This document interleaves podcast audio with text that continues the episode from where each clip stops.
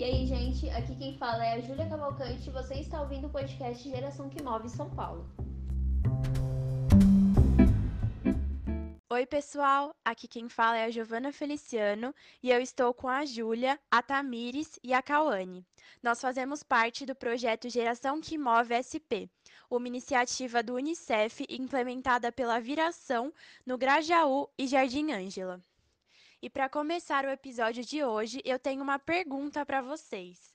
O que é direito à cidade?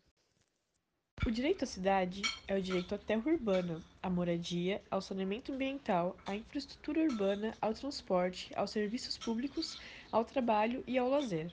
Tudo isso consta no Estatuto da Cidade, que é de 2001.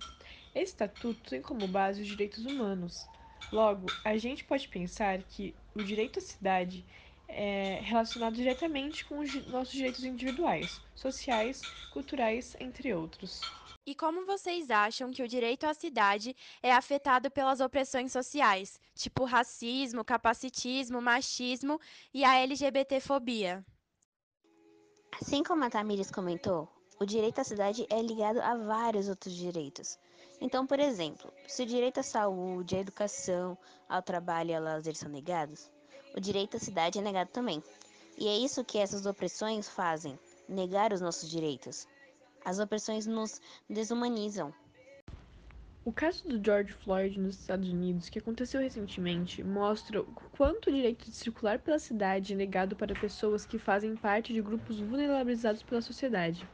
Simplesmente por ser um homem negro e por isso sofrer uma grande carga de estereótipos racistas, foi assassinado cruelmente pela polícia. Sim, né? E dá pra pensar também no caso do João Pedro, o menino negro de 14 anos que estava dentro de casa jogando videogame quando a polícia entrou e assassinou, ele não estava no espaço público, estava no espaço privado, dentro de casa. Mas o direito à cidade é também sobre o direito à moradia e principalmente à vida. A polícia não invade a casa das pessoas que vivem em áreas ricas, a cidade, sai atirando em quem está lá dentro.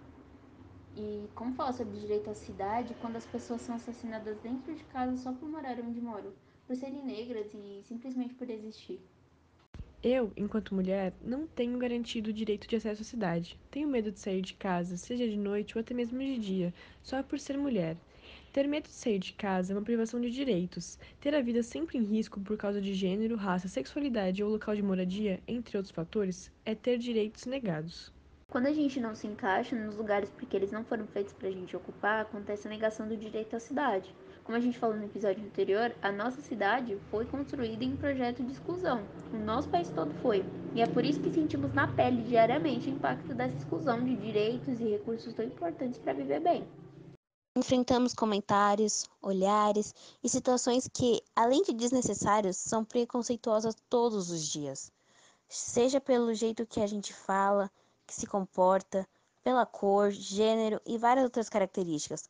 Somos julgadas e mortos pela cor da pele, por onde viemos e estamos, com quem estamos. O direito à cidade é negado diariamente para boa parte da população, em diferentes sentidos e por diferentes motivos, e é por isso que colocar em pauta esse direito é tão importante. Estamos chegando ao fim desse episódio. Se liga que na semana que vem tem mais. Nos acompanhe nas redes sociais da Viração e até a próxima.